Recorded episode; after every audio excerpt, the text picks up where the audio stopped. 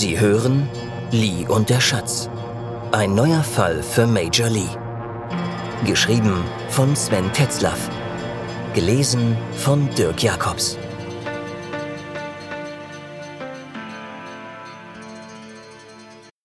Brunnen. Hans Hinrichs, Berlin, 1933. Ein frohes neues Jahr wünsche ich euch, sagte Hans. Meyerfeld und Nettie blickten auf. Klaus Meyerfeld sagte, Oh, wir haben dich gar nicht kommen sehen. Schleichst du dich neuerdings an? Eher nicht. Anscheinend seid ihr in den Politikteil des Berliner Tageblatts so vertieft, dass ihr nicht mal einen hereinkommenden Elefanten hören würdet. Nettie sagte, ja, wir leben in interessanten Zeiten. Ich komme gerade aus dem Gefängnis. Meyerfeld hat mich abgeholt. Ob dieses Jahr froh wird, wage ich bei dem Start zu bezweifeln. Aber gut, ich wünsche dir auch ein schönes neues Jahr, mein lieber Hans. Hans war perplex. Was meinst du mit Gefängnis? Nun, unser neuer Kanzler hat es auf Leute wie mich abgesehen. Er hat mich über seine Staatspolizei von der Straße gefischt. Vermutlich hätte er mich liebend gerne in dem Loch verrotten lassen, doch unser guter Freund Klaus hat das Problem auf seine Weise gelöst. Schließlich hatten wir ja heute einen Termin. Oder Klaus? Danke für die Blumen, Nettie, sagte Meyerfeld. Ich gebe zu, es war mehr als ein Anruf nötig, aber es war nichts, was zu diesem Zeitpunkt nicht lösbar gewesen wäre.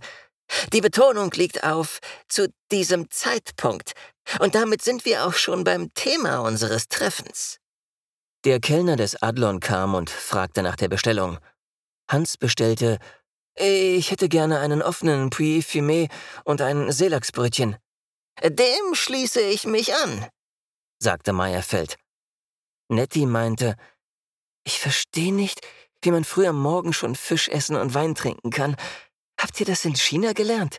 Ha, sagt lieber nichts. Für mich bitte einen Einspänner und dazu ein Kipferl. Der Kellner ging wieder. Apropos Wein, fuhr sie fort. Was macht deine Weingroßhandlung in diesen Zeiten? Kann sich überhaupt noch jemand Wein leisten im beschaulichen Rostock?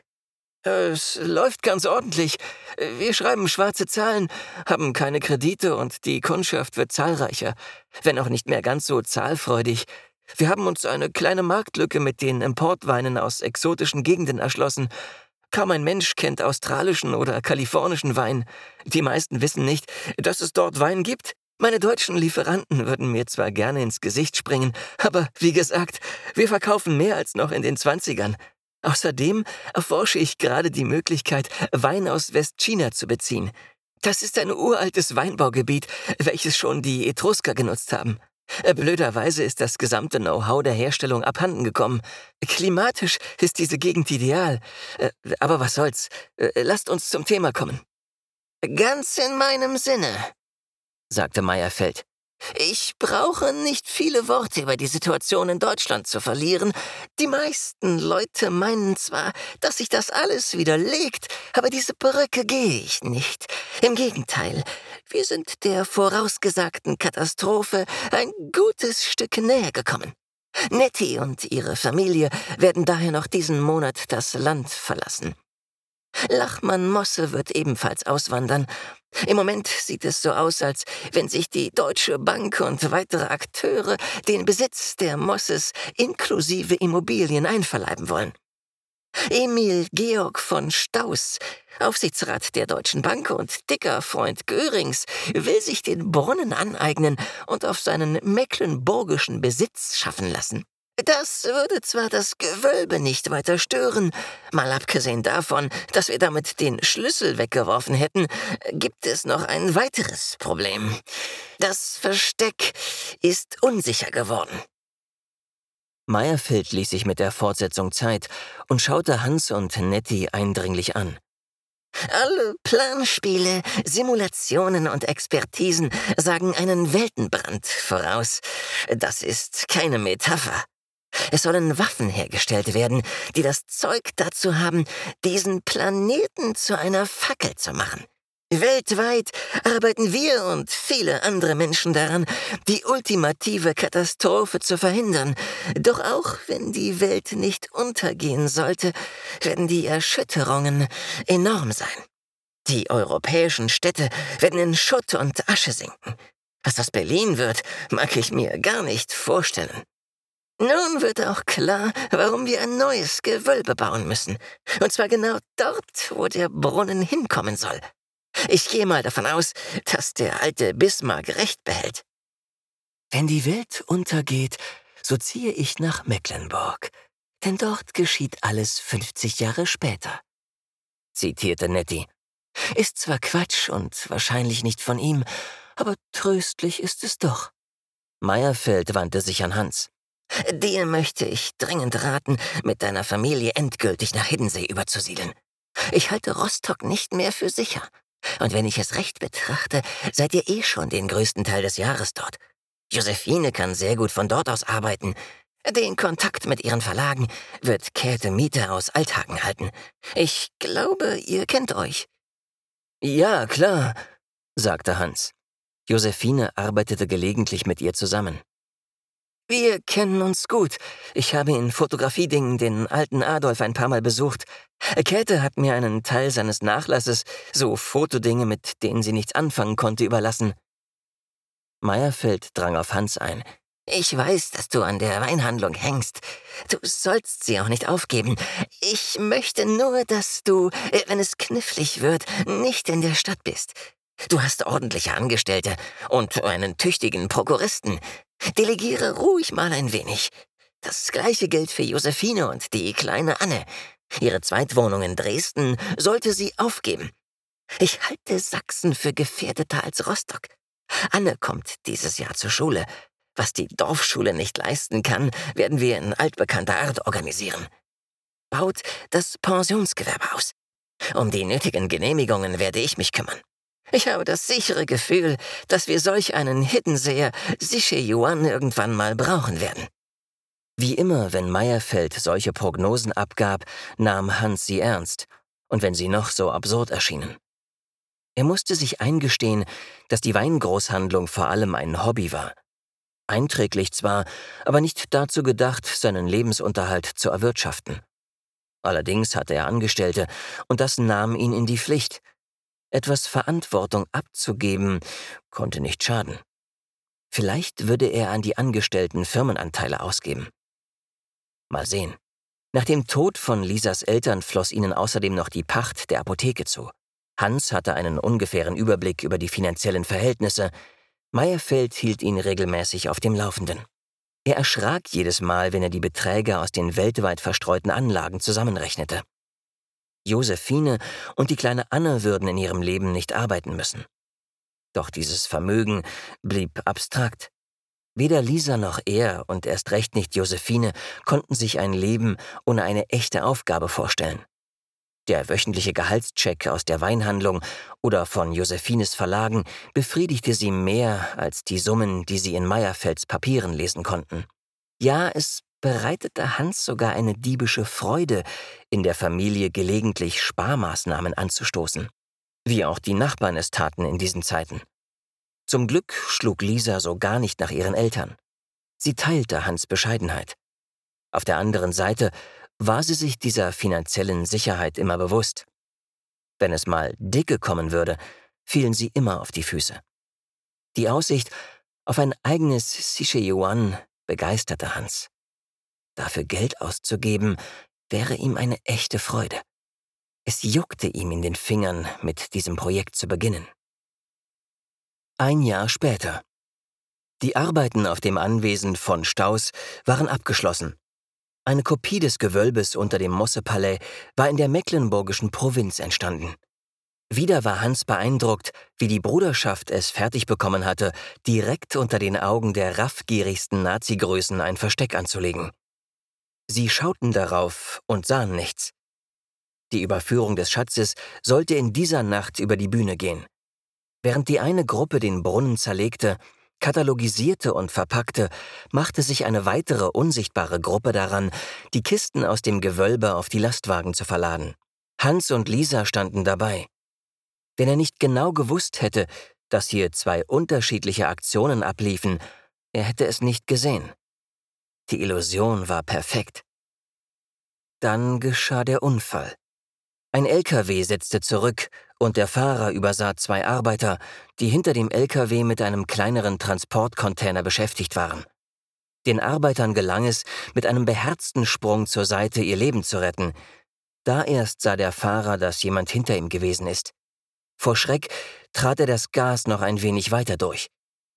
Die fallengelassene Kiste wurde zwischen den hinteren Rädern und dem Bordstein eingeklemmt und aufgedrückt.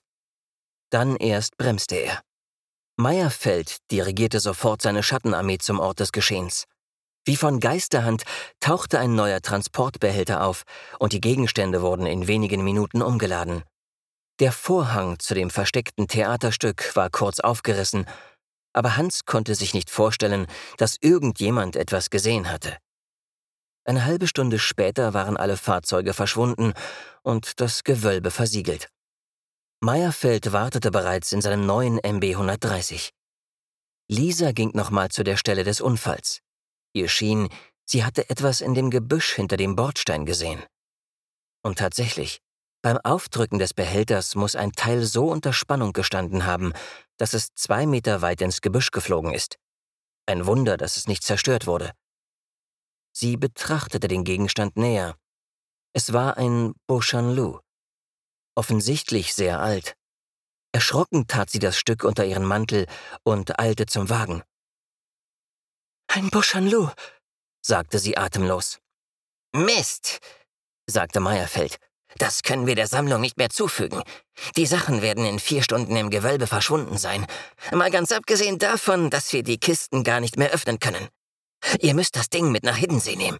Ich werde Li Li benachrichtigen. Ich glaube nicht, dass er es bei seinem nächsten Besuch mitnehmen möchte, bei dem Stress, den er letztens mit unseren Grenzbeamten hatte. Sie mussten lachen, als sie daran dachten.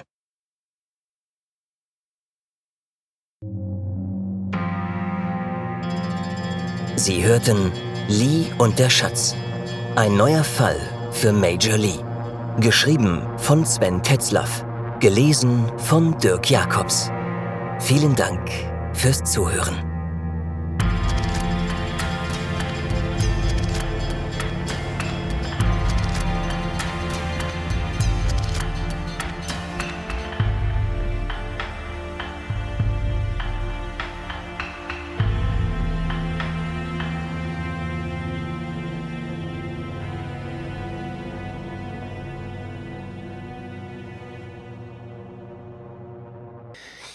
In dieser Folge, obwohl sie sehr kurz ist, passiert doch relativ viel. Man trifft sich wieder in einem Café, diesmal im Adlon, und offensichtlich hat es gerade die Machtübernahme der Nazis gegeben. Und Nettie Reiling, wir wissen alle, wer das ist, ist gerade aus ihrer kurzfristigen Inhaftierung entlassen. Wir werden später nochmal in einem anderen Kapitel dann darauf zurückkommen. Um was es hier geht, ist das Mosse-Palais. Das hat es tatsächlich gegeben. Das war das Palais des Medienzaren Mosse, der ebenso wie Nettie Reiling jüdisch war und natürlich ab 33 dann mit verschiedenen Problemen konfrontiert war. Mosse Lachmann musste tatsächlich das Land verlassen, sie sind auf ziemlich hinterhältige Art und Weise abgezogen worden von den Nazis. Und soweit ich weiß, sind deren Ansprüche auch nie irgendwie restituiert worden, wie auch immer.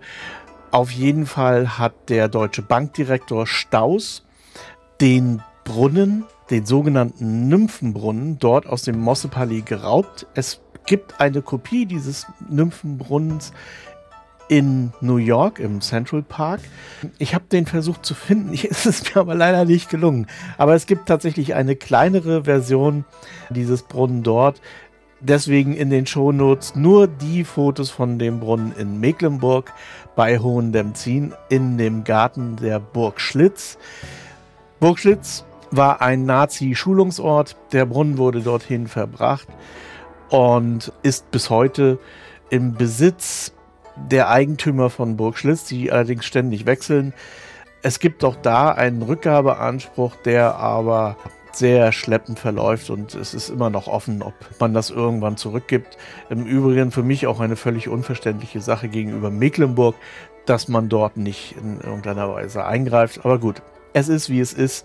Raubkunst in Mecklenburg, Burgschlitz, Hohendemzin. Leider haben die Eigentümer des Schlosses bzw. der Burg, die immer noch irgendwie für Schulungen genutzt wird oder so, auch zunehmend den Zugang zum Park eingeschränkt. Also es wird irgendwann der Tag kommen, wo man sich den Brunnen nicht mehr anschauen kann. Befürchte ich. Vielleicht haben wir Glück und der wird zurückgegeben an die Familie Mosse bzw. an deren Nachkommen. Wie auch immer. Die anderen Protagonisten habe ich im Glossar, das habe ich in den Shownotes auch mit angehängt, nochmal erwähnt. Also Adolf Miete, Käthe Miete und so weiter und so fort. Last but not least, wir wissen jetzt endlich, wie das Beauchamp in die Welt gekommen ist, nämlich durch einen kleinen Unfall bei der Rettung des Schatzes aus dem Mosse-Palais, aus dem Gewölbe des Mosse-Palais nach Mecklenburg. Und noch ein kurzer Hinweis. Wir alle wissen, dass es diesen Zweiten Weltkrieg, der hier noch fiktiv war, gegeben hat. Und auch das Mosse-Palais ist komplett zerstört worden. Wäre dort ein Gewölbe gewesen, wäre es dann mit Schutt zugefüllt worden. Das Mosse-Palais wurde an anderer Stelle dann mal errichtet, ist aber ein komplett anderes Gebäude und hat mit dem eigentlich noch nichts mehr zu tun. Und die Weingroßhandlung in der Lagerstraße 10, also da, wo alles begann mit Hans und so weiter, die hat es geschafft. Die hat nicht eine einzige Bombe getroffen. Allerdings hat sie die DDR nur knapp überlebt. Denn kurz nach der Wende wurde die Weingroßhandlung wegen maroder Bausubstanz abgerissen. Soweit und bis zum nächsten Donnerstag.